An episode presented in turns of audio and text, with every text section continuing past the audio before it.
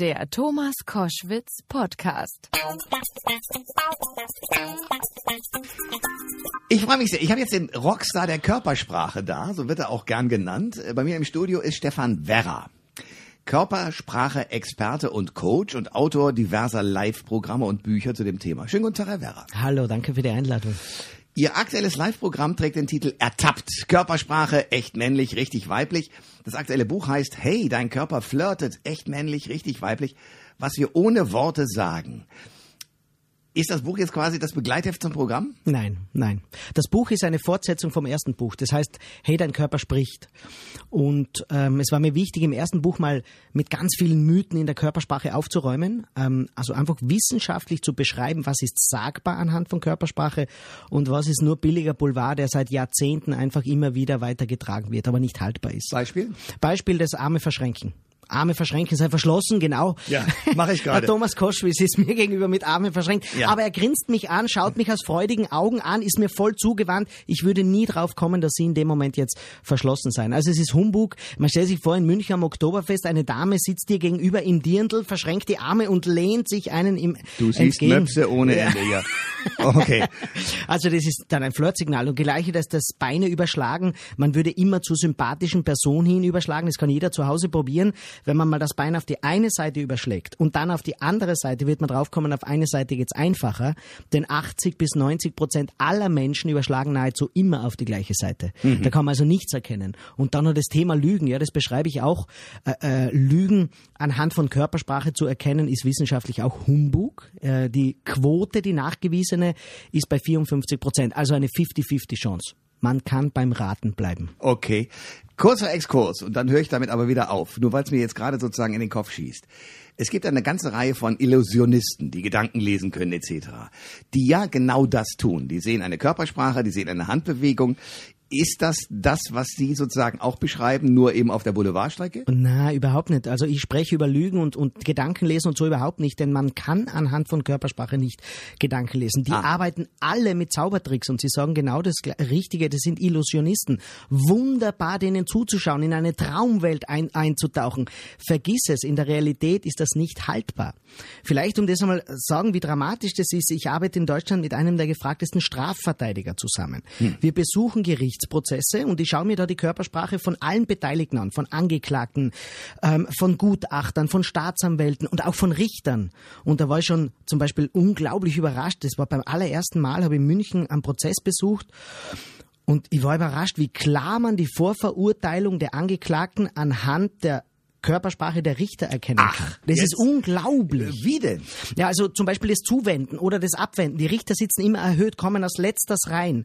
Ähm, die sehen den Angeklagten und wo sie zum Beispiel ihre Unterlagen hinlegen. Die kommen immer mit einem riesen Stapel an, an Ordnern und wird der so aufgebaut, dass sie den Angeklagten nahezu nicht mehr erkennen können oder wird er so gleichmäßig verteilt, dass sie überall gleichmäßig hinschauen können. Und ich war überrascht, wie oft man da schon dann die, diese feinen Spitzen bis hin am Ende zur Ablehnung Ablehnung oder beziehungsweise zur strengeren Verurteilung des Angeklagten einfach von vornherein sehen kann. Und jetzt kommt ein wichtiges Und. Ich nehme die Richterinnen und Richter in Schutz, denn unser Gehirn kann nur so entscheiden, wie es eben sich in der Evolution entwickelt hat. Und da ist das allererste, was wir vom anderen wahrnehmen, die Körpersprache.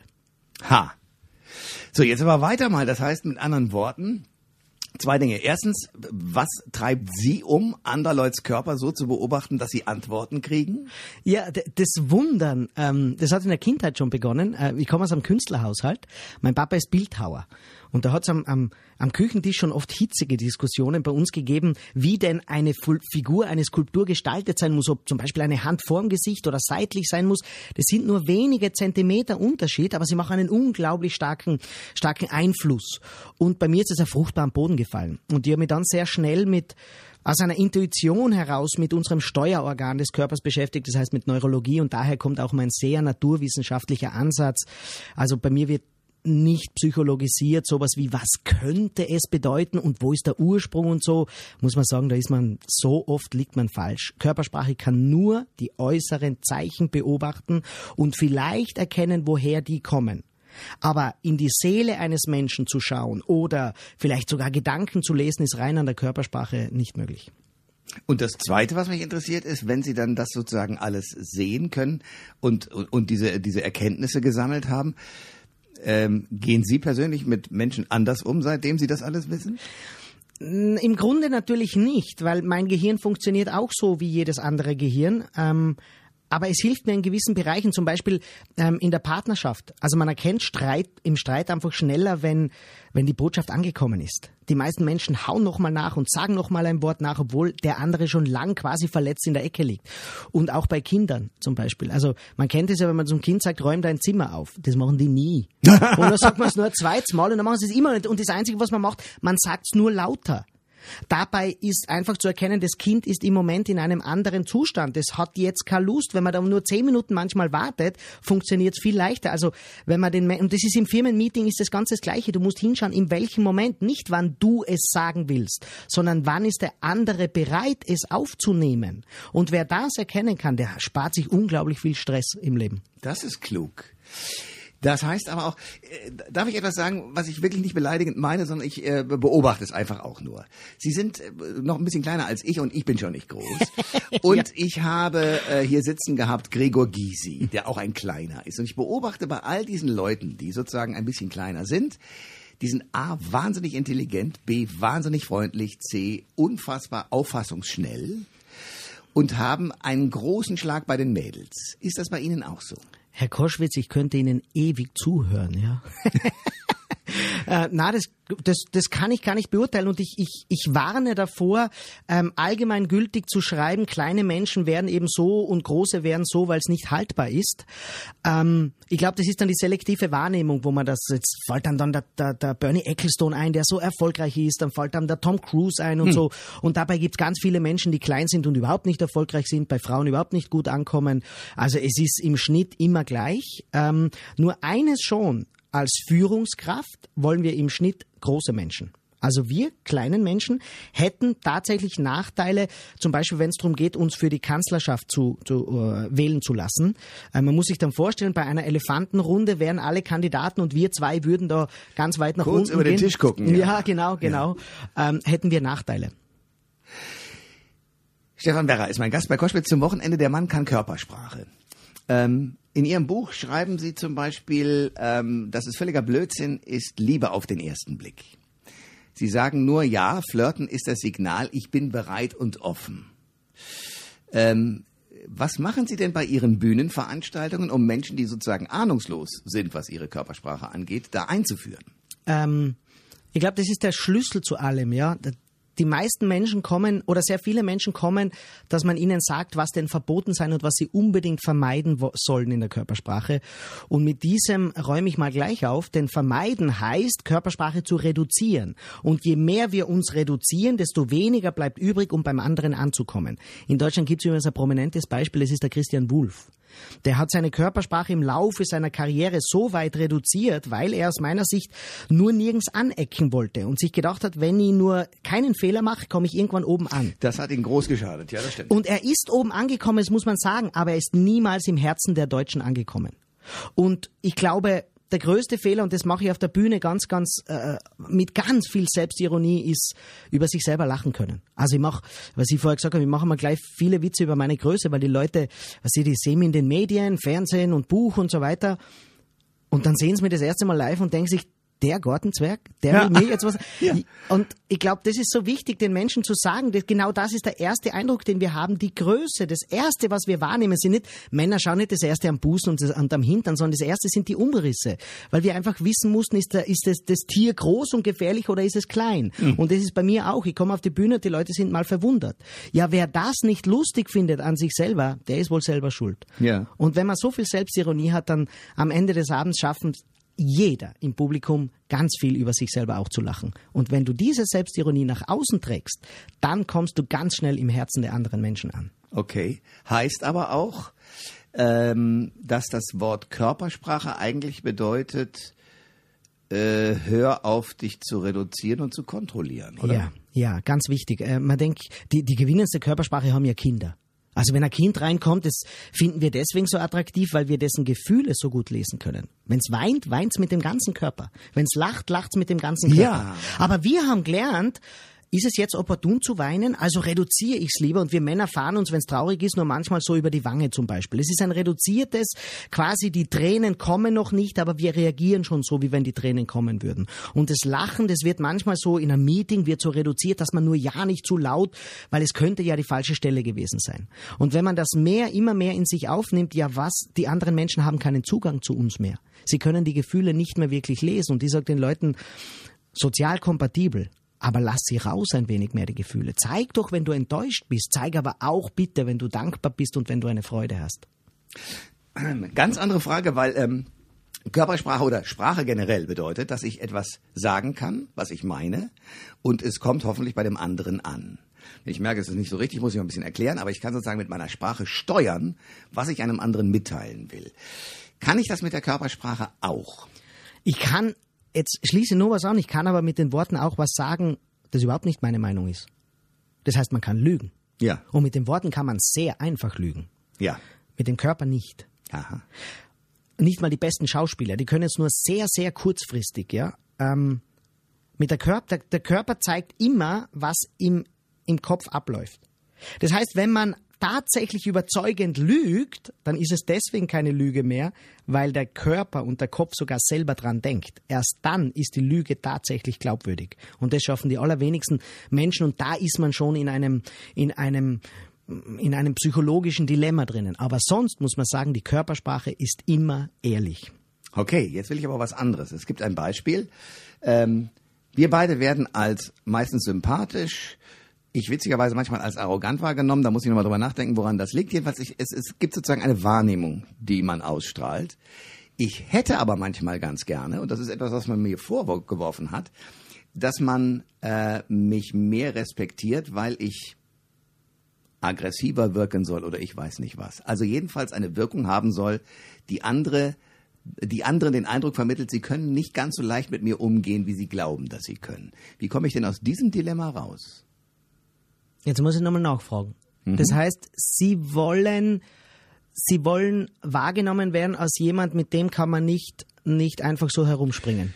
Genau, also äh, das ist ja immer in dem kleinen Menschen nach dem Motto, ey, das Ah, ist ja, der nette Kleine und den kann man doch und jetzt und das und ja, na gut, also ja, wenn du Chef bist, dann aber trotzdem, ich krieg dich schon um den Fingern gewickelt. Und genau das würde ich gerne vermeiden, also jetzt nicht auf, auf mich bezogen nur alleine, sondern auf Menschen, die genau dieses Problem haben. Was sollen die tun? Ja, das ist bei mir auch so. Ähm, ich, ich erlebe es ganz oft in, in Hotels, in Dingen, äh, in, in, in öffentlichen Verkehrsmitteln. Mit uns Kleinen wird oft, wird oft umgesprungen und bin mir sicher mit vielen Frauen auch. Ja, das ist nämlich auch, Frauen werden in ganz vielen Situationen anders behandelt als Männer und nicht immer besser als Männer.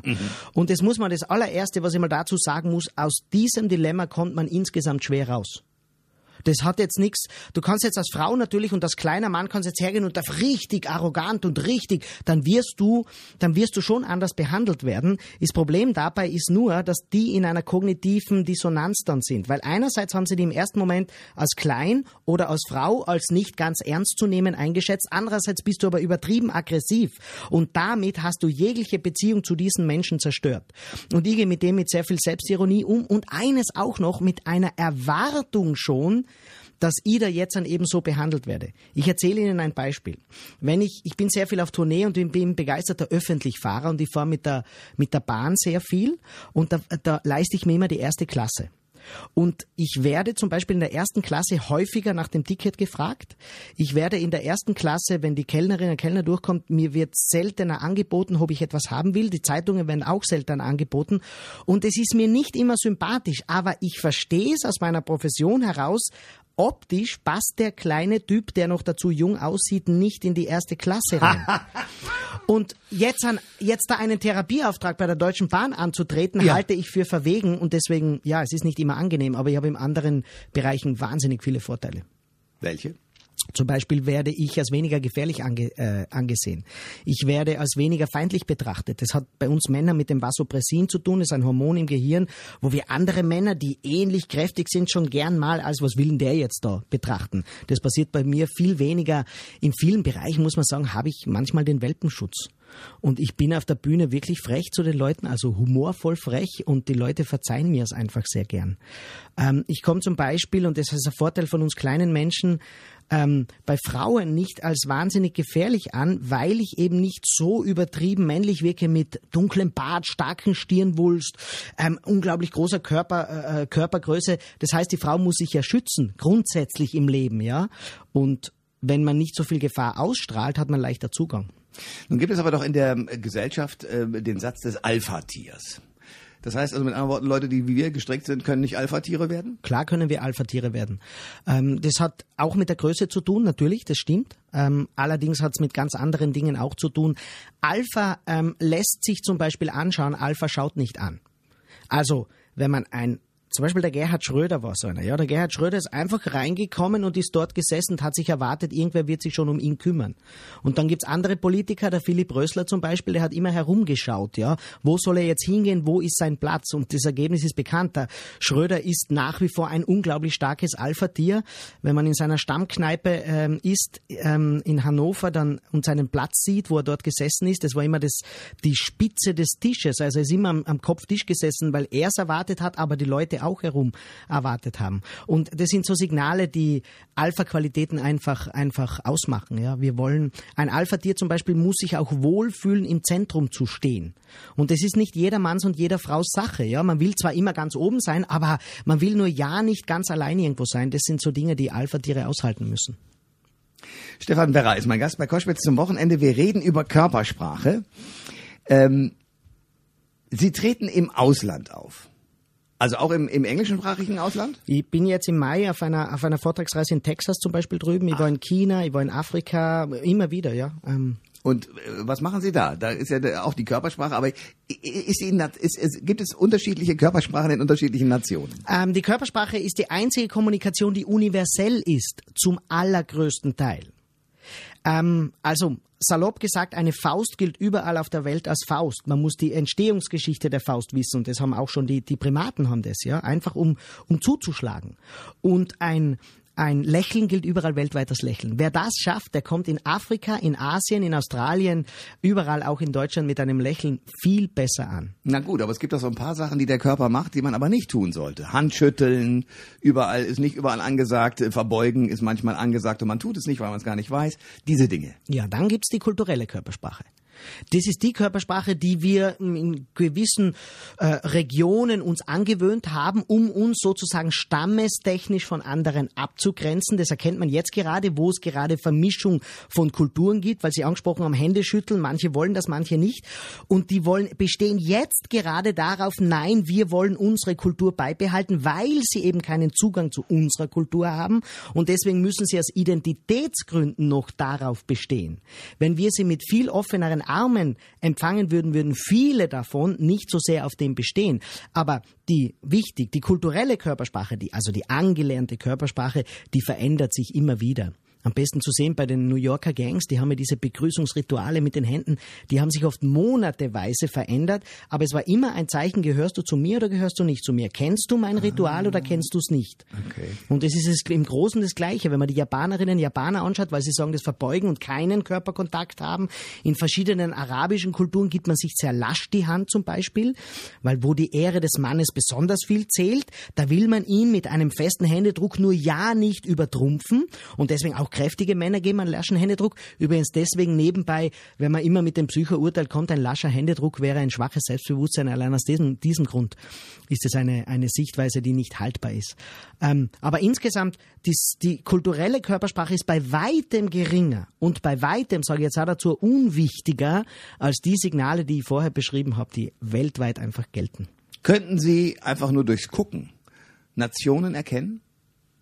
Nein. Aber wir haben, ich habe mal für ein österreichisches Fernsehen einen Test gemacht. Und zwar, ähm, wir waren in Italien und ich sollte anhand der Körpersprache erkennen, ob die Leute, die da gehen, ob das Italiener sind oder Österreicher, Deutsche, Schweizer. Ja. Und die Trefferquote war bei 100 Prozent. Und jetzt nicht nur wegen der Sandalen und weißen Tennissocken. sondern ähm, wenn man das, jetzt bald ist Urlaubszeit, ich gebe jeden Mal einfach mit, schaut mal, wenn ihr im Urlaub seid, wie Südländer gehen, wie Italiener gehen, da ist ja dieses Fare bella figura, das heißt schön ausschauen und sich präsentieren, lernen die schon von Kindheit an und sie haben damit eine viel erhabenere Körpersprache. Und wir in unserem Kulturkreis, deutschsprachigen Kulturkreis, wir sind mehr am Arbeiten, wir sind mehr am Tun, unsere Körperhaltung ist deutlich gebeugter. Wir haben viel weniger dieses, dieses Präsentable und das ist, fällt mir jetzt gerade ein, bis an die Staatsspitze in Deutschland ja zu sehen, ja. Sie ist eine brave Arbeiterin und den Job macht sie gut, aber sie ist eben eine Arbeiterin in ihrem ganzen Habitus. Wenn man den, den, den äh, Renzi anschaut, der aktuelle Staats, Staatschef in Italien, der ist viel präsentabler, der ist viel, gut, der Berlusconi war überhaupt, der hat nur präsentiert. Ja. Wenig gearbeitet, Ja. nur präsentiert. Ja, genau. das kann er präsentieren. Oh ja. Ähm, okay. Sie haben mich, was, was sagt die Raute eigentlich von Frau Merkel? Ja, da ist auch viel reininterpretiert worden, was nicht sagbar ist. Zwei Dinge. Das erste, ähm, wenn man die Merkel von vor 30 Jahren angeschaut hat, findet man noch viele Fotos. Dann hat sie die Schultern hängen lassen, die Hände ganz lasch an sich herabhängen lassen und die Haare sind senkrecht nach unten. Jetzt gibt es eine Grundregel, die heißt, je höher, desto mehr Energie. Ähm, was sie jetzt macht, sie macht genau das. Ihre Frisur geht zum Beispiel mehr in horizontalen Linien. Ihre Hände sind im Hüftbereich, etwas über dem Hüftbereich und damit verspricht sie ein wenig mehr Aktivität. Und das Zweite ist, sie berührt ihre Fingerspitzen ganz sanft.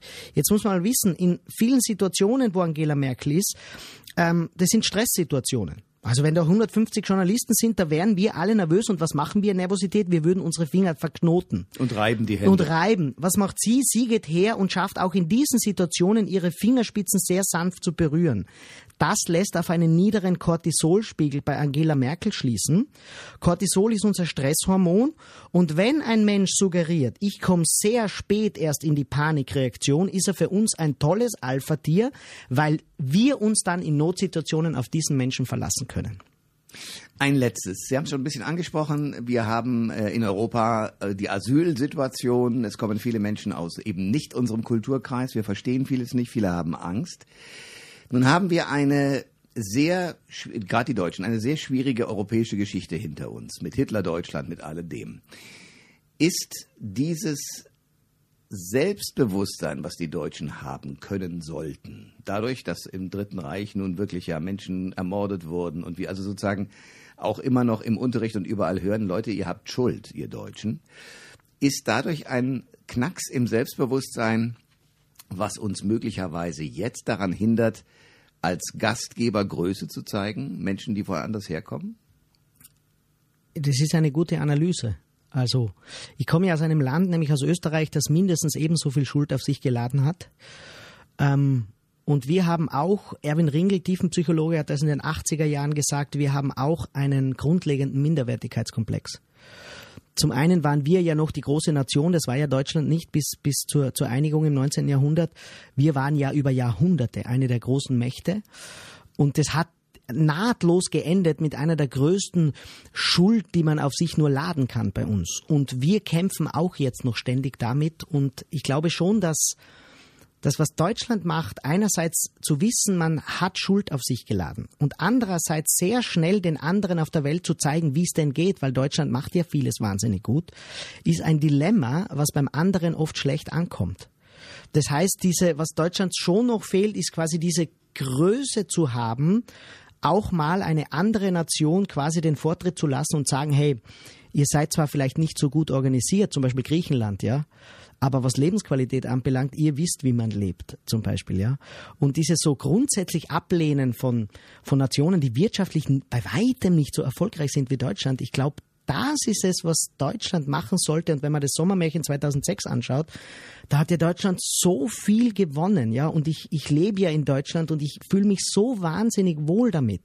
Wenn man nur diesen ersten Moment, dieses jeden Mal zeigen müssen, dass man in Deutschland ja alles viel besser macht. Von Autos bauen über, über Flughäfen bauen bis, äh, BER, bis, ich nur, ja. Bahnhöfe, bis Bahnhöfe bauen. Ja, ja, genau. Weil wenn man nämlich die Skandale dann anschaut, dann ist da nicht viel Unterschied zu anderen Ländern, ja. Absolut, ja. Ähm, und ich glaube, es ist eine so liebenswürdige Nation, ja, und es gibt kein, ich war glaube ich in mehr deutschen Städten wie der durchschnittliche Deutsche schon, von Ost bis West, Nord bis Süd, und es gibt keine Region, wo mir denke, na, da möchte ich nie leben. Es ist so eine wertvolle Nation, die körpersprachlich allein schon so unterschiedlich ist, ja, wenn man den Hamburger anschaut, der tatsächlich ein wenig britisch ist in seiner Körpersprache, wenn man den Bayern anschaut, der ein wenig grobschlächtig dem anderen gleich mal auf den Rücken knallt, diese Klischees stimmen ja, aber wenn man diese Vielfalt nicht mehr sieht und warum kommen die Menschen so gern weltweit so gern nach Deutschland? Ja, das ist nicht nur, weil sie tolle Autos bauen können. Das könnten sie zu Hause auch haben, die Autos, ja.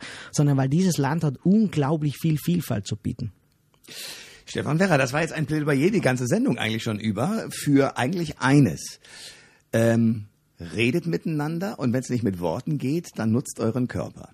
Ganz danke. wichtig. Danke. Danke für das Gespräch und danke für den Besuch. Danke für die Einladung. Alle Informationen zur Sendung gibt es online auf thomas-koschwitz.de.